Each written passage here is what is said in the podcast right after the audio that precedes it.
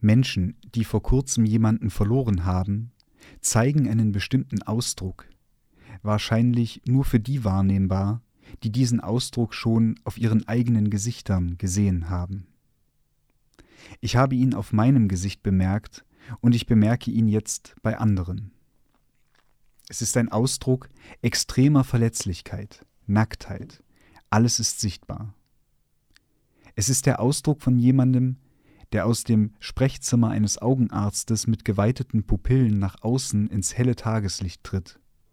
Oder von jemandem, der eine Brille trägt und sie plötzlich abnimmt. Menschen, die jemanden verloren haben, sehen nackt aus, weil sie sich selbst für unsichtbar halten. Auch ich hielt mich eine gewisse Zeit lang für unsichtbar, für körperlos. Ich schien einen dieser legendären Flüsse überquert zu haben, die die Lebenden von den Toten trennen.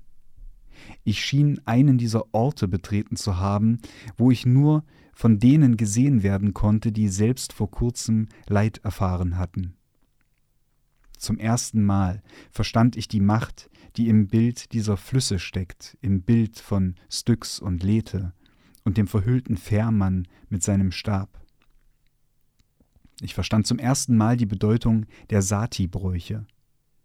Die Witwen warfen sich nicht aus Leid aus auf das brennende Floß, das brennende Floß stellte vielmehr genau den Ort dar, an den ihr Leid sie gebracht hatte.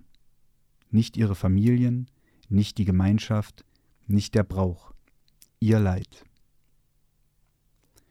In der Nacht, als John starb, fehlten uns noch 31 Tage bis zu unserem 40. Hochzeitstag.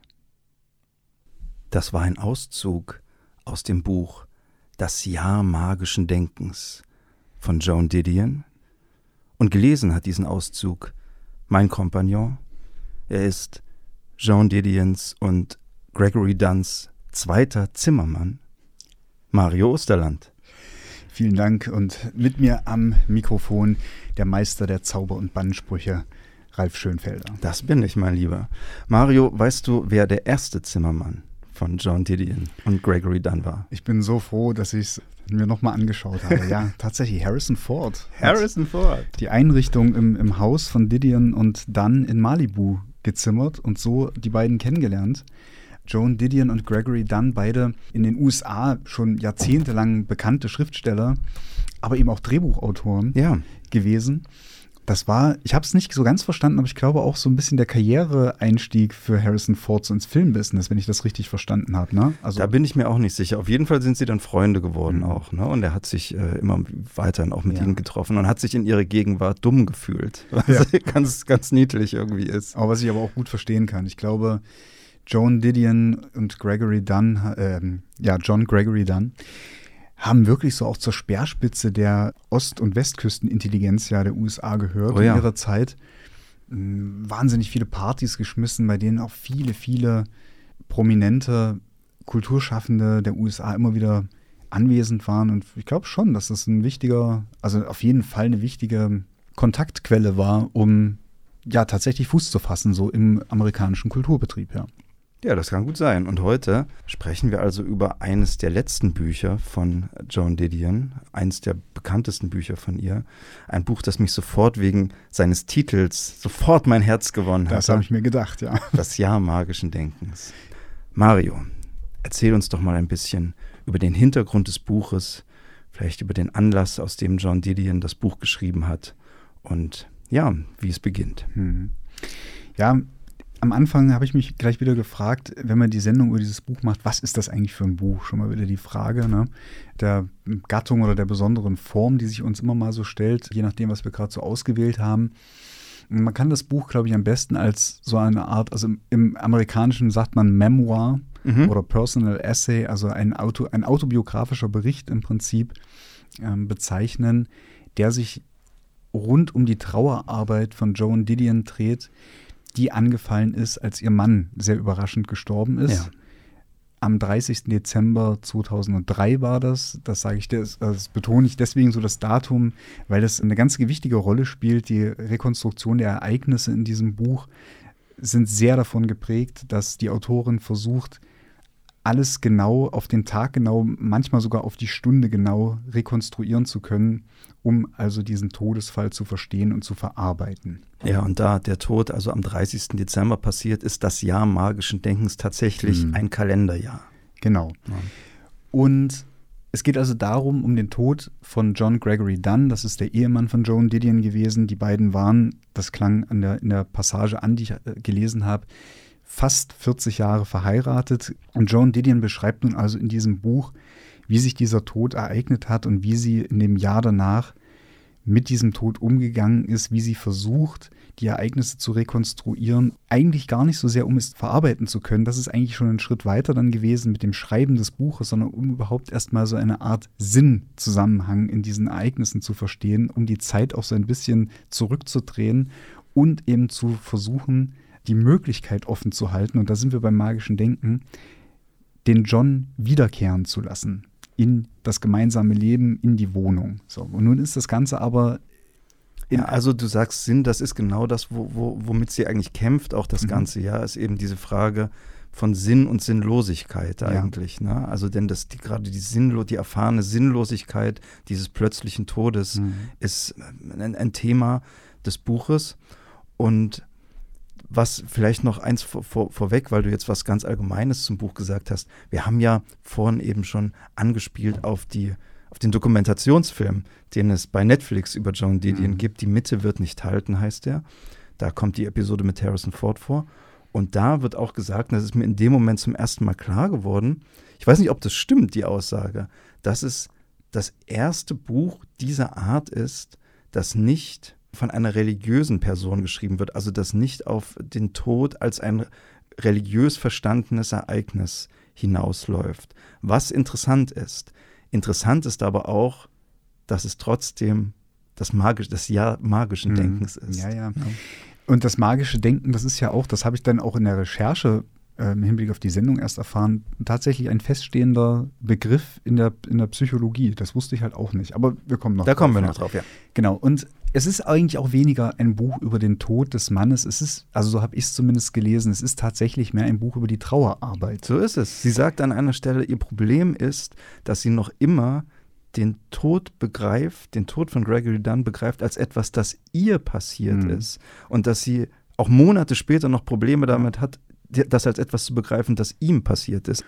Und nun gibt es da eine ziemliche Komplikation, die sich äh, in diesem Jahr der Trauerarbeit ergeben hat oder eigentlich schon vorher ergeben hat, nämlich der, dass die gemeinsame Tochter Quintana in dieser Zeit, in der Joan Didion den Tod ihres Mannes versucht zu verstehen und zu überwinden oder wie gesagt einen Sinn, einen Reim darauf zu machen, diese Tochter wirklich schwer krank, lebensgefährlich krank im, äh, im Krankenhaus liegt, auch nicht bei Bewusstsein ist an dem Abend, als Joan Didion und ihr Mann nach Hause zurückkehren und der Mann also plötzlich am, am Abendbrottisch stirbt, sind sie aus dem Krankenhaus zurückgekommen, wo die Adoptivtochter, die gemeinsame, nicht ansprechbar im Koma genau, liegt. Genau. Was dazu geführt hat, dass sie eigentlich erst Monate oder Wochen später überhaupt man ihr erzählen konnte, dass ihr Vater gestorben ist ja. und man wiederum aufgrund ihres schlechten Gesundheitszustandes die Beerdigung des Mannes auch erst Monate später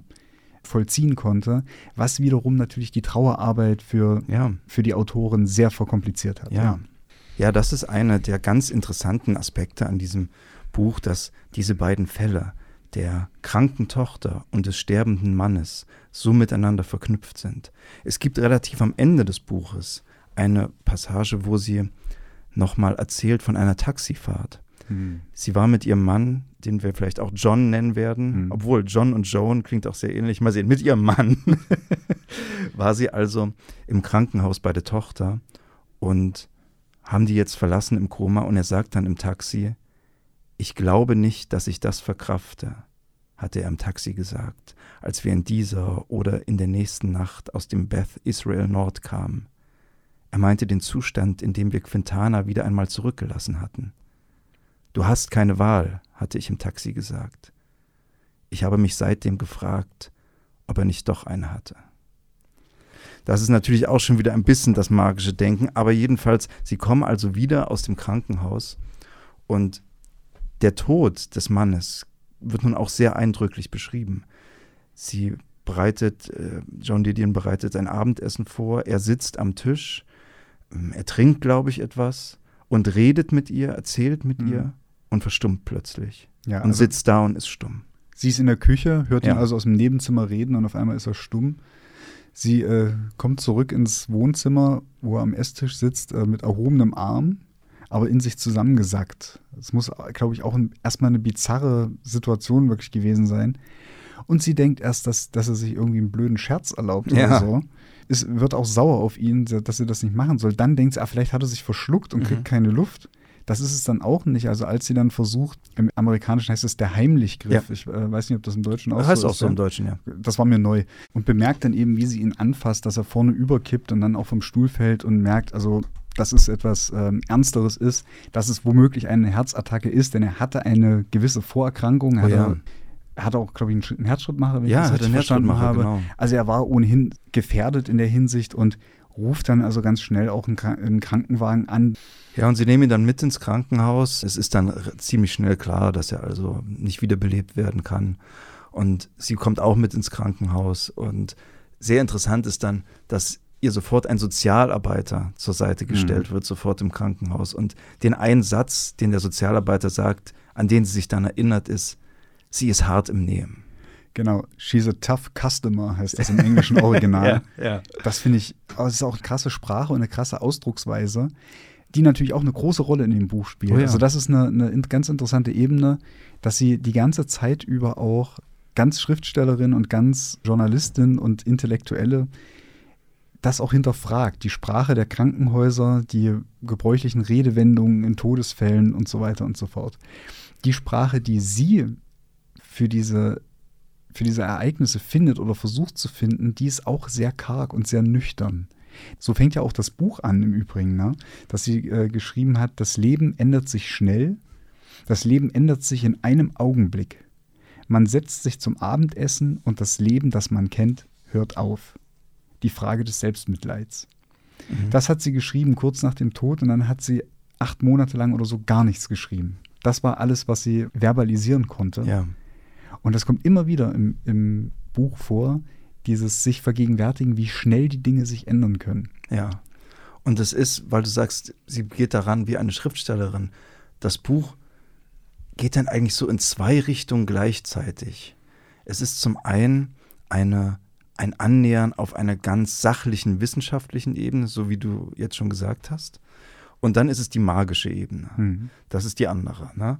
Denn die Schriftstellerin-Ebene ist, dass sie an einer Stelle sagt, sie, in schwierigen Zeiten hatte man mir seit der Kindheit beigebracht, sollte man lesen, lernen, es durcharbeiten, Literatur befragen. Information heißt Kontrolle. Mhm. Und jetzt liest sie also alle möglichen Sachbücher und Fachbücher zum Thema Sterben, zum Thema der Be Bewältigung des Todes und liest das natürlich auch für uns Leser mit und teilt uns ihre, ihre Erkenntnisse aus dieser Lektüre mit. Ja, aber nicht nur das, also auch zum Thema Herzerkrankungen, auch zum Thema Lungenentzündungen. Es geht ja dann auch, wie gesagt, um die Krankengeschichte der Tochter. Eigentlich, dass es so weit geht, bis, bis sie mh, zu, zu einer dieser Menschen wird, die im Krankenhaus nicht gern gesehen werden, Ja, nämlich ja. dass sie äh, den Ärzten sozusagen immer wieder, naja, ich will nicht sagen reinfuscht, aber sie doch immer wieder sehr eindringlich damit beschäftigt, indem sie fragt, warum machen sie nicht das und das, warum probieren sie Genau. nicht das und das. Das ist auch so ein Punkt, wo ich ein bisschen gespalten bin dann auch an der Figur, weil ich mir dann immer denke, ich meine, das sind Ärzte, die werden schon wissen, was sie tun. klar, aber auf ja. der anderen Seite machen die eben auch ein Business in diesem Krankenhaus, was sie ja auch beschreibt in diesem Buch. Also sie liest viel. Es gibt da übrigens auch eine Stelle, wo sie nochmal auf dieses Sie ist hart im Nehmen zurückkommt. Hm. Dass also die Hinterbliebenen, wenn sie den Verlust eigentlich noch gar nicht verarbeitet haben, dass sie dann so wirken, als würden sie ihn gut wegstecken. Das finde ich ist eine schöne Beobachtung Mhm. auch. Ne? Das ist also, da, daher wirkt sie so, als sei sie hart im Nehmen, weil sie in dem Moment, als sie im Krankenhaus ist, noch gar nicht begriffen hat, was passiert ist. Ne? Und dann liest sie viele Bücher auch aus der Psychologie, Mhm. ne? wo also die Art zu leiden und die Art zu trauern, übrigens auch interessant, die Unterscheidung Leid und Ja. Trauer, wo das äh, kategorisiert wird und man also sagt, es gibt unkompliziertes Leid und es gibt kompliziertes Leid. Und das komplizierte Leid ist verbunden mit pathologischem Trauern.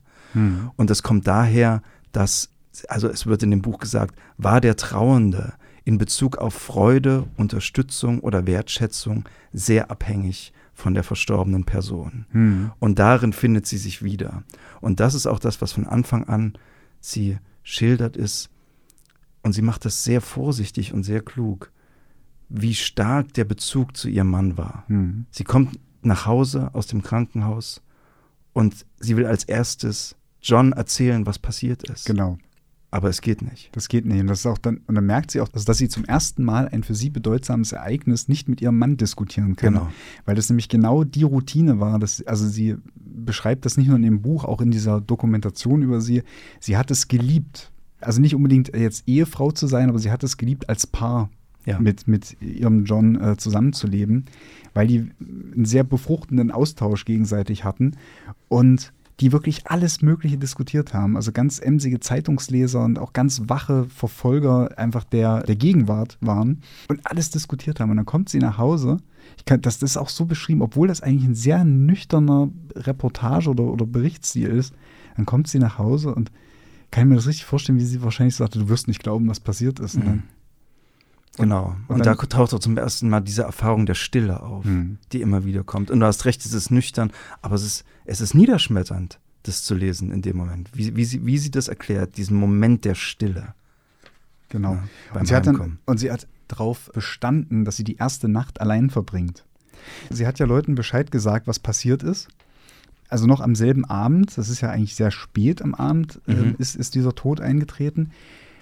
Und dann hat sie eigentlich schon den Verwandten Bescheid gesagt, den engsten Mitarbeitern und Vertrauten, Lektoren und so weiter, Agenten, bis hin, dass man äh, sogar eine kurze Meldung für die New York Times und Los Angeles Times Ja. ab, abgesetzt hat Richtig, sozusagen. ne? Und dann, also sie hat getan, was getan werden musste, und dann ist sie alleine zu Hause. Und dann ist eben diese Stille, die sie beschreibt, das ist so, das ist eigentlich der schlimmste Moment gewesen. Genau.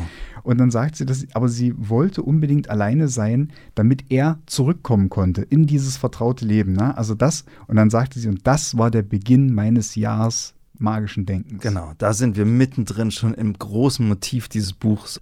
Die erste Andeutung des magischen Denkens kommt sogar schon ein bisschen vorher. Da wird man schon so ein bisschen darauf vorbereitet. Sie erzählt von einem Interview, das sie mal geführt hat mit einer Frau. Die Frau hat ihren Sohn verloren bei einem Bombenangriff oder also ja, der ist gestorben. Und die Frau erzählt John Didion in dem Interview, dass sie gesehen hat, ein Polizist steht vor der Tür.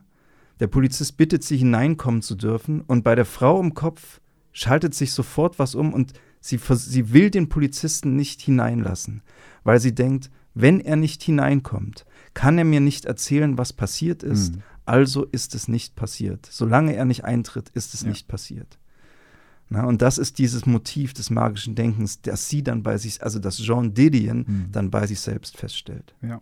Und sie sagt darüber, ich dachte, wie kleine Kinder denken, so als könnten meine Gedanken die Macht haben, die Handlungen zurückzuspulen.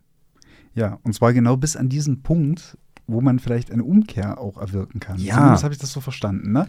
Aber nicht nur bis an einen Punkt, wo man sozusagen eine Umkehr erwirken kann, sondern auch an dem Punkt, wo sie selbst anders handeln kann, damit das nicht passiert. Weil das auch sich so leitmotivisch durch dieses Buch durchzieht, dass sie sich ja fragt, also auch auf dieser das hat halb mit dem Selbstmitleid zu tun, aber eben halb auch damit, dass sie sich fragt, ob sie es hätte verhindern können, ob das in ihrer Verantwortlichkeit steht, dass ihr Mann gestorben ist, ob es in ihrer Verantwortlichkeit steht, ob ihre Tochter im Krankenhaus liegt oder nicht. Genau, und das sind genau diese Kausalzusammenhänge, die eben im magischen Denken etwas anders sind als in unserem gewöhnlichen westlichen Mhm. Denken. Und da würde ich gern kurz äh, einfügen, du hast schon gesagt, das magische Denken ist ein stehender Begriff in der Psychologie. Es fällt auch in dem Buch der Begriff wildes Denken, was Mhm. äh, einfach nur ein anderes Feld ist. Das ist im, im, in der Ethnologie ein Begriff, den Claude Lévi-Strauss geprägt hat.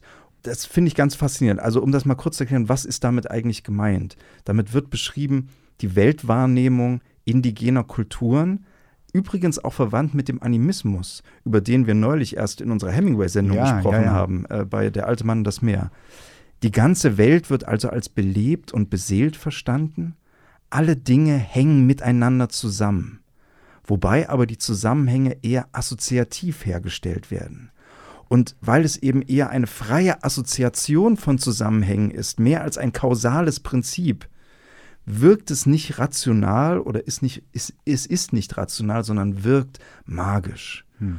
Und dazu gehören auch diese fließenden Übergänge zwischen Mensch und Natur, zwischen Alltag und Geisterwelt und Leben und Tod. Hm. Und weil diese Übergänge fließend sind, fragt sie sich, kann er nicht zurückkommen? Was passiert, wenn er zurückkommt? Hm.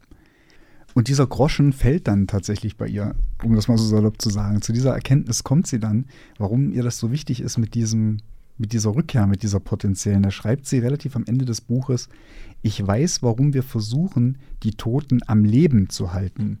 Wir versuchen sie am Leben zu halten, um sie bei uns zu behalten. Genau.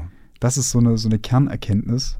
Das hat mich wirklich dann auch berührt gegen Ende des Buches, dass, dass sie zu so einer Erkenntnis kommt und das mit so einer, ich will nicht sagen kalten, aber mit so einer analytischen, rationalen Sprache auf diesen Punkt hinarbeitet. Das fand ich auch als intellektuelle Leistung extrem beeindruckend. Und das ist natürlich die große Ironie dieses Buches, mhm. also auch das große Paradox, dass sie gleichzeitig beobachtet, wie sie diese, dieses magische oder wilde Denken hat, staunt, sich wundert darüber, wie kommt das, mhm. aber es trotzdem immer weitergeht, also es trotzdem immer weiter passiert.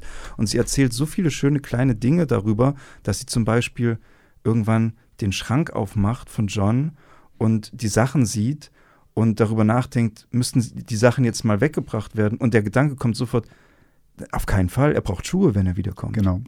Oder es gibt eine Stelle, wo sie erzählt, dass sie in seinem Arbeitszimmer telefoniert und dabei so geistesabwesend äh, in seinem Wörterbuch, das immer auf ja. seinem Schreibtisch lag, blättert. Und im nächsten Moment denkt, was habe ich denn gerade getan? Dass die Seite, die aufgeschlagen war, da war das letzte Wort, das er nachgeschlagen hat. Hm. Jetzt habe hab ich durch das Umblättern eine Botschaft verloren die genau. er hinterlassen hat. Also das, ja. ist, das ist auch so auf verschiedenen Ebenen. Einerseits erst äh, nimmt sie das als Betrug wahr, dass mhm. sie da äh, in seinen Sachen rumgeblättert hat und so also überhaupt erstmal einzugreifen in seinen Arbeitsprozess, als ob er noch da wäre. Das ist so Punkt eins. Danach kommt erst äh, die, die nächste Stufe, von wegen, vielleicht kann man daraus eine Botschaft und so weiter lernen. Ja. Und die, da, dann kommt noch so die dritte Stufe, so, vielleicht wäre das sogar der entscheidende Hinweis gewesen, um zu verstehen, was ich hätte anders machen können. Also oder was ja, ich hätte, ob ich hätte das kommt immer können, wieder, so, ne? genau, ne? dieses äh, genau, ne? Dieses was was hätte man ja, tun das ist ein können, gutes Beispiel, diese Stelle, um es ja. verhindern zu können. Und diese Ironie, von der wir gerade schon sprachen, die wird besonders schön nochmal auf den Punkt gebracht an einer Stelle, wo sie über den Glauben spricht. Es gibt, denn sie ist, also es ist relativ klar, dass sie also keine religiöse Person ist. Sie haben zwar in der Kirche geheiratet, John wird auch in derselben Kirche beerdigt, und dann gibt es aber eine Stelle, wo sie sich an das Auswendiglernen des Glaubensbekenntnisses als Kind erinnert. Ne? Also ich mhm. glaube an Gott, den Vater, den, den allmächtigen Schöpfer und so weiter und so fort. Und in dem Glaubensbekenntnis gibt es nämlich dann eine Stelle, in der gesagt wird, ich glaube an die Auferstehung der Toten und das ewige Leben. Und sie sagt, ich glaube nicht an die Auferstehung von den Toten, aber ich glaubte noch immer, John würde unter den richtigen Umständen zurückkommen. Ja, das ist.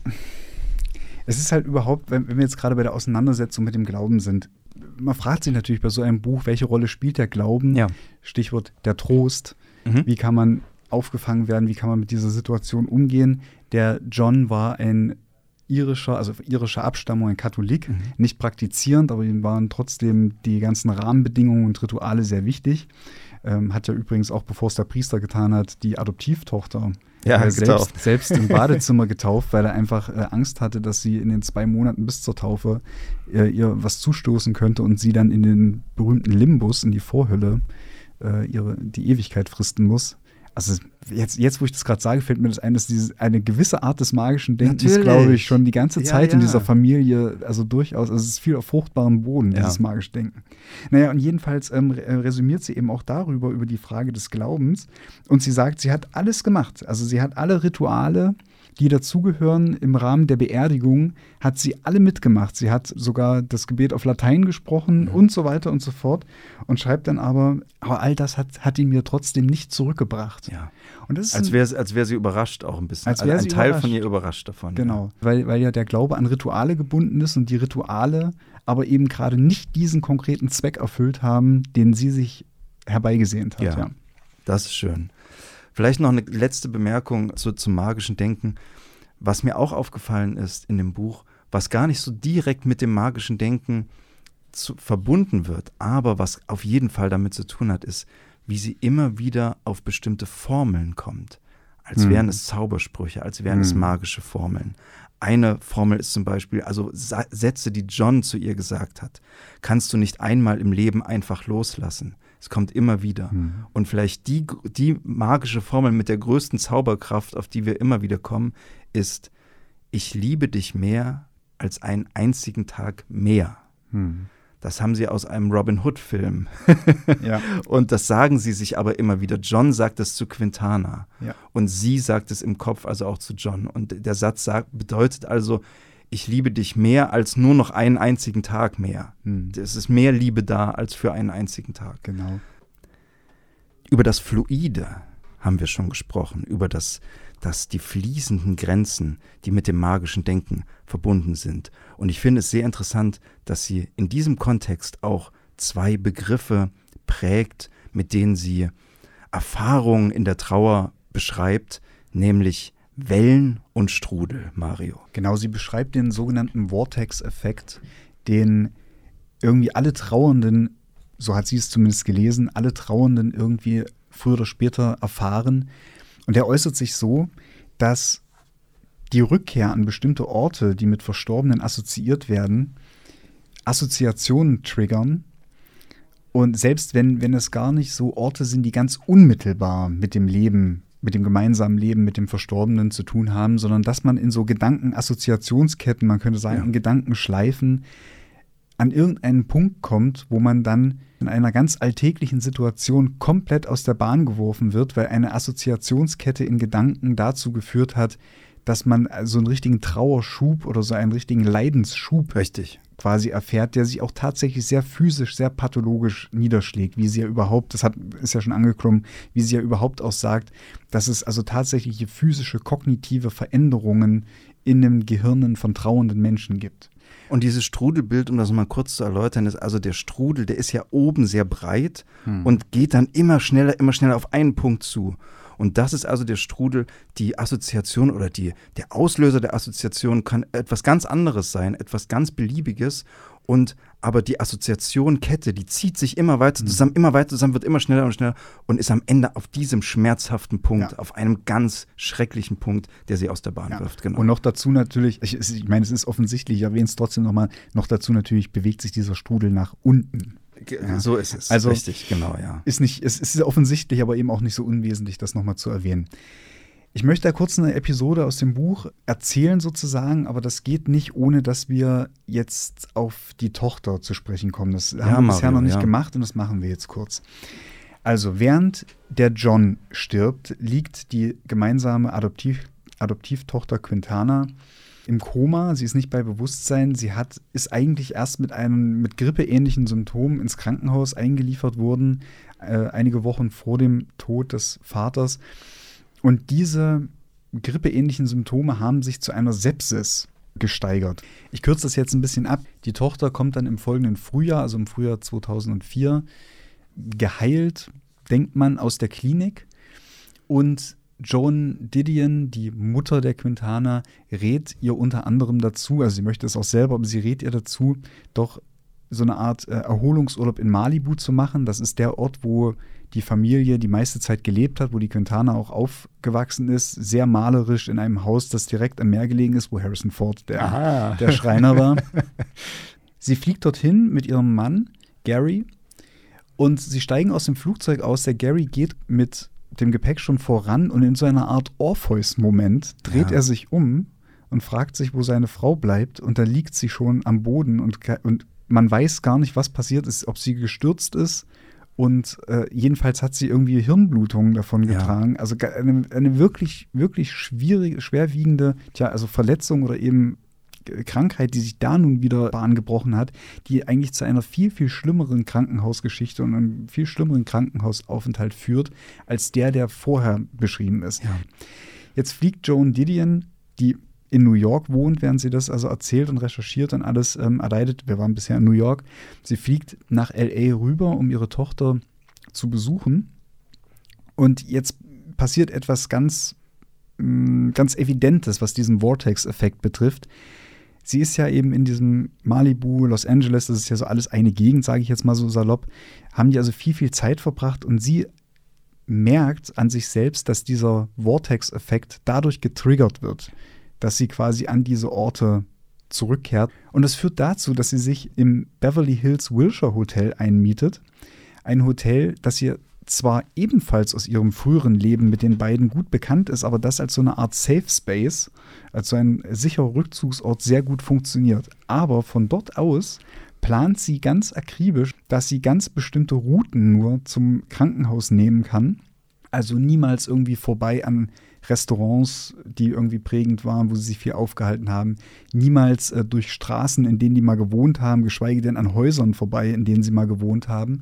Und ich finde es wirklich ganz interessant beschrieben, wie sie das Hotel, ich bin ja auch immer so diese, dieser Hotelmoment oder das Hotelsymbol in Literatur, da werde ich auch immer gleich äh, hellhörig, wie das so als so eine Kapsel oder Insel oder so eine Welt in sich funktioniert, der tatsächlich eben, tja, funktioniert. Klingt jetzt redundant, aber der, dieser, dieser Ort funktioniert halt für sie. Und dann wiederum diese Funktionalität, die diese Routine erzeugt, die kippt dann auf, die kippt dann in einem anderen Moment, in einer anderen Episode, die sie beschreibt, als sie zurück in New York ist und versucht, wie, anzufangen, wieder zu arbeiten nach den Ereignissen und ist unter anderem im Madison Square Garden bei einer, äh, bei einem Parteitag der Republikaner. Und dann übermannt es sie aber. Sie muss von jetzt auf gleich, muss sie diesen Madison Square Garden, ich war noch nicht dort, aber es ist halt glaub, sicherlich eine sehr riesige Halle mit oh ja. sehr langen, verschlungenen ja, ja. Äh, Gängen, verlassen weil dieser Ort eine Episode in ihr triggert, bei der sie äh, mit John zusammen bei einem Basketballspiel war im Madison Square Garden. Und das ist deswegen ausschlaggebend, weil die beiden niemals zum Basketball gegangen sind, auch nicht sonderlich interessiert waren in Sport. Aber die haben das gemacht, weil Joan, Joan Didion mal ihrem Mann gesagt hat, wir haben gar keinen Spaß in unserem Leben.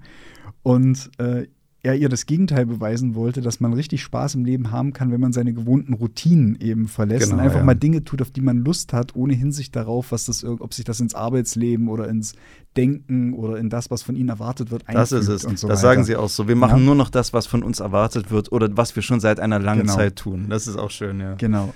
Und das ist genau diese Episode, die, die ihr in Erinnerung kommt, als sie da im Madison Square Garden unter ganz anderen Vorzeichen eigentlich ist und was letzten Endes dazu führt, dass sie, dass sie sich auf, erst auf eine Treppe sitzt und dort äh, so, eine, so einen kleinen Nervenzusammenbruch oder nee, sagt, äh, eine Panikattacke hat. Sie hat gesagt, sie hatte eigentlich nie Panikattacken in ihrem Leben, aber sie wusste sofort, dass das eine ist und musste dann eben fluchtartig quasi den, den Madison Square Garden verlassen. Und was bei diesem Strudel passiert, ist ja, dass alles wieder zufließt und nach unten geht auf den Punkt, des verlorenen Mannes, mhm. na, also des Mannes, der verloren ist. Und da würde ich mal einsetzen, da gibt es nämlich noch eine andere Stelle im Buch, die mir auch sehr gut gefallen hat und die damit zu tun hat. Das ist nämlich ihre Verteidigung des Selbstmitleids. Mhm. Das ist sehr schön. Also sie erklärt nämlich, warum ist das Selbstmitleid etwas, das Trauernden zusteht. Und sie macht das wunderbar. Äh, sie sagt, ein einziger Mensch fehlt dir und die Welt ist leer. Und sie sagt, tatsächlich haben Trauernde dringende Gründe, wenn nicht sogar ein dringendes Bedürfnis, Mitleid mit sich selbst zu haben.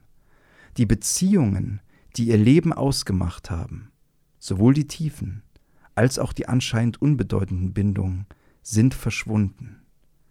Selbst an durchschnittlichen Tagen fiel mir unzählige Male etwas ein, das ich John dringend sagen musste.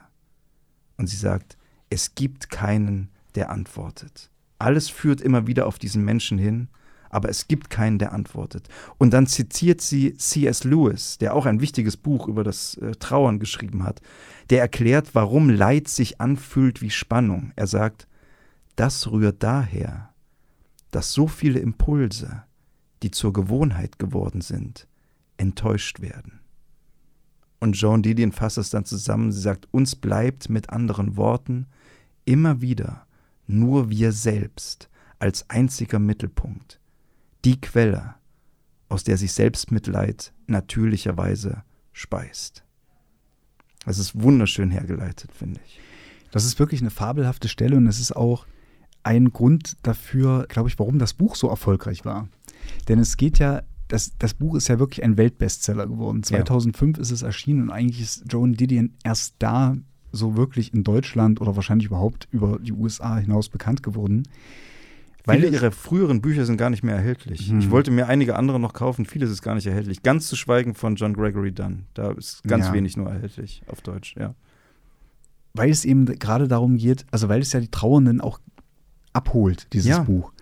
Und diese Sache mit dem Selbstmitleid, warum ist das so wichtig überhaupt? Weil sie sich natürlich auch die Fragen stellt, ob, ihr, ob Selbstmitleid, steht einem das überhaupt zu? Also wie verhält man Mhm. sich überhaupt als trauernde Person öffentlich?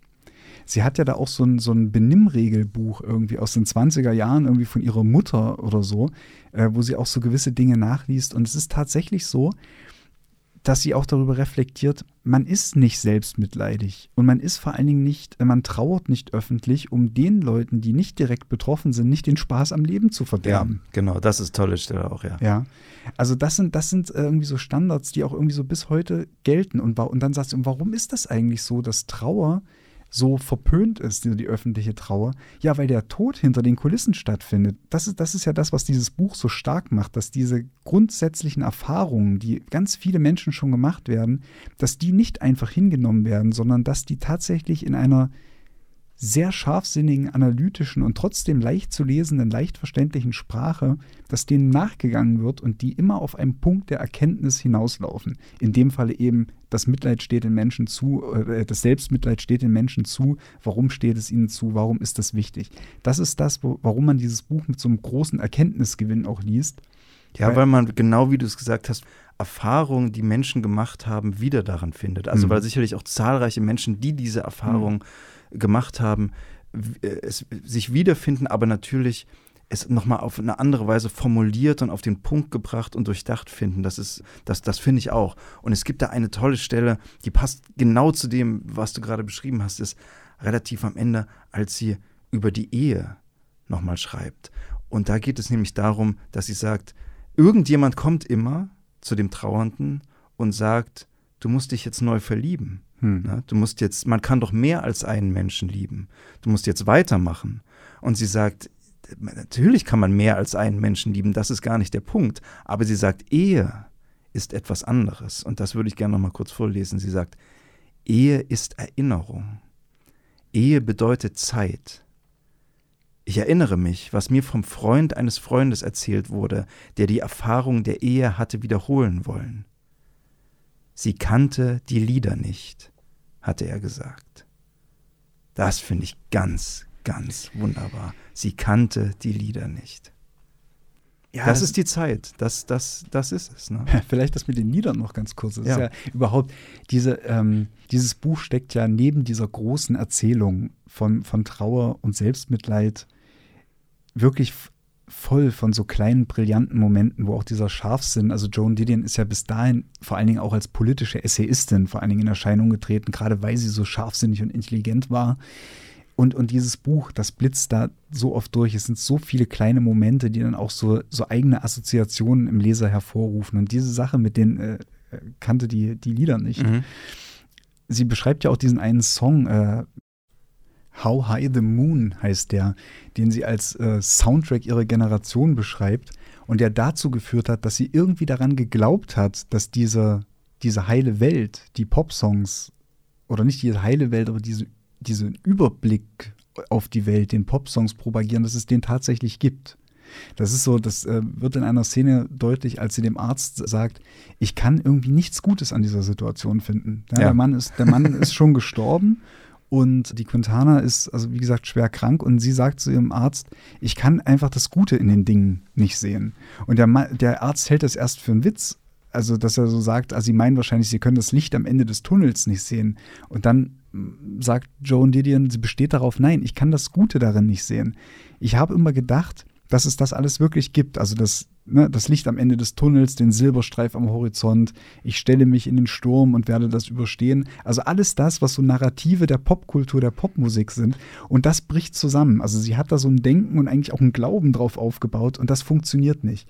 Und das ist so ein kleiner Moment in diesem Buch, wo ich mir, wo ich wirklich denke, boah, wie kann eine Autorin nur so aufmachen und so tatsächlich auch solche Gedanken, die eigentlich auch naiv wirken, aber, aber nur, nur zu menschlich sind. Ja.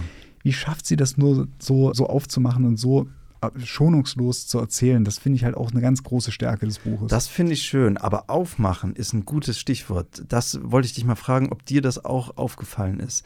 Sie macht die ganze Zeit äh, auf und, und zeigt sich, aber ihre Formstränge als Autorin geht mhm. sehr, sehr weit. Und sie geht sehr weit an einem Punkt. Und das, das hat mich verblüfft, als ich gelesen habe, weil ich die ganze Zeit gewartet habe, bis es kommt. Die Quintana, hast du schon gesagt, liegt dann wieder im Krankenhaus, ist sehr krank. Und sie bleibt auch krank. Und sie wird auch am Ende des Jahres nicht wieder gesund sein. Und sie wird ein paar Monate, nachdem das Jahr vorbei ist, sterben. Während Joan Didion an dem Buch geschrieben hat, mhm. ist Quintana gestorben. Aber sie ist nicht im Jahr magischen Denkens gestorben. Und deswegen taucht ihr Tod nicht in diesem Buch auf. Das ist krass. Äh, es gibt da auch ein Zitat. Ähm, in diesem Jahr magischen Denkens schreibt sie auch wieder den ersten Artikel seit langem. Mhm. Und es fällt ihr unendlich schwer, unter anderem deswegen, weil John ihn nicht redigieren kann. Ja. Und dann denkt sie so, was hätte John wohl mir geraten in dieser Situation? Und dann äh, sagt sie so sinngemäß, du bist ein Profi, also krieg das fertig. Und das funktioniert dann eben auch für die Form ja. des Buches. Der Tod ihrer Tochter ja. passt nicht in die Form dieses Buches, genau. nicht in die Form dieses Jahres. Ja. Es ist dann, sie hat dann extra noch ein Buch über den Tod ja. ihrer Tochter geschrieben, ähm, Blue Knights. Und also das ist halt einfach bemerkenswert. Es ist eine bemerkenswerte Schriftstellerin. Es ist mit Sicherheit, es ist zwar das erste Buch, das ich von ihr gelesen habe, mit Sicherheit nicht das letzte. Und eine andere Stelle, wo ich, wo ich dann so eine eigene Assoziation geknüpft habe, das war das, genau, das ist mal angeklungen, dass sie auch diese Krankenhaussprache oder Worte und Wendungen hinterfragt. Und einmal die Quintana liegt im Krankenhaus und der Arzt kommt. Ich kann es jetzt aus der englischen Ausgabe leider nur wiedergeben. Und der Arzt kommt und sagt, man soll sich keine, sie soll sich nicht so viele Gedanken machen. Äh, ihre Tochter, she's going to leave the table. Mhm. Also sie wird den Tisch verlassen. Ja, weil, so, so etwa wird es so übersetzt. Im, im, ja, Wird es übersetzt, ja. Dann nickt sie das erst ab und dann fragt sie sich, aber was soll das denn heißen? Und, und dann fragt sie sich immer, weil es ja auch immer wieder um Wahrnehmung und Erinnerung geht, hat er gesagt lebend? Also hat er gesagt, sie wird lebend den Tisch verlassen oder was ist denn damit überhaupt gemeint? Und ich habe mir an den Rand geschrieben, Leonard Cohen, Ausrufezeichen, weil es auf, einem, ja. auf seinem letzten Album, auf dem berühmten Album You Want It Darker, gibt es diesen Song uh, Leaving the Table. Und er ist diese, das scheint irgendwie so eine tatsächlich eine feste Wendung im Englischen oder im amerikanischen Englisch zu sein. Aber da meint es genau das Gegenteil. Da meint es nämlich, ich bin raus aus dem Spiel. Also ja. ich uh, Leaving the Table von wegen so, das war's jetzt. Vom Spieltisch aufstehen Vom und, Spieltisch und, und aufstehen, gehen sozusagen. genau, heißt, wie beim, aha, beim, ja, beim ja, Pokern so. Ja. Also das sind so, auch wie gesagt, das ist auch für das große Ganze des Buches ist das nicht relevant, aber das sind so kleine, brillante Momente, wo man sich denkt, die, sie nimmt auch wirklich nichts einfach hin. Also dieses, äh, was John dann sagt, kannst du es einmal in deinem Leben nicht einfach gut sein lassen. Das kann sie nicht, sie nimmt es nicht hin. Sie nimmt nicht einfach irgendwelche Redewendungen hin, sondern sie hinterfragt, was soll das bedeuten, aber nicht um irgendwie sich darin zu verlieren, sondern sie, sie hat wirklich ein, ein analytisches Denken, das brillant ist. Sie, hat, sie kommt immer mit einer Art Sinn des Ganzen raus aus der Sache. Nur eben, was das große Ganze betrifft, nicht. Da muss sie dann eben eingestehen, es ist sinnlos, diese, dieses Sterben und diese Krankheit und so. Ne? Ja, die Sinnlosigkeit ist auch ein großes Thema. Äh, das wir kommen da an den Anfang zurück. Sie erzählt auch darüber, wie sie schon immer die Natur betrachtet hat als eine eigentlich, äh, also sie sagt, ähm, Erdbeben. Hm. Erdbeben sind, obwohl sie ganz großes menschliches Leid verursachen, sind sie ein Ausdruck unvergänglicher Gleichgültigkeit der Natur. Hm. Und das, da sind wir also wieder genau an dem, was wir am Anfang gesagt haben, dieses Spannungsfeld zwischen einer eigentlich empfundenen Sinnlosigkeit der Geschehnisse und aber natürlich dem ganz menschlichen Bedürfnis, doch irgendwie eine Sinnkonstruktion hab, zu haben. Ja. Also man lernt eine wirklich faszinierende Person, eine faszinierende Autorin kennen. Es ist auch, weil wir jetzt auch immer über die Übersetzung gesprochen haben, sehr schöne Übersetzung auf Deutsch von Antje Ravik-Strubel. Tolle Autorin auch. Genau, sehr zu empfehlen auch. Lieber Mario, sind wir schon unsere Stunde ist um. Und Ach Gott. ich fände es jetzt eigentlich schön, wenn ich jetzt mal so ins Blaue hineinsprechen könnte. Wenn wir jetzt zum Abschluss noch irgendein Lied spielen könnten, das irgendeinen Bezug hat zu dem, was wir heute schon gesagt haben. Ich weiß nicht. Hast du vielleicht noch was dabei? Weil ich ja, habe ich es gerade gesagt, mir Leonard Cohen bei der einen Stelle an den Rand geschrieben habe. kam mir eine Zeile, also außer jetzt Leaving the Table, äh, eine andere Zeile von Leonard Cohen in den Sinn und die heißt Is this what you wanted? To live in a house that is haunted by the ghosts of you and me. Damit würde ich gerne rausgehen. Ich habe nämlich eine wunderbare Coverversion gefunden von The Last Shadow Puppets. Damit herzlichen Dank fürs Zuhören und bis zum nächsten Mal. Bis dahin. Tschüss.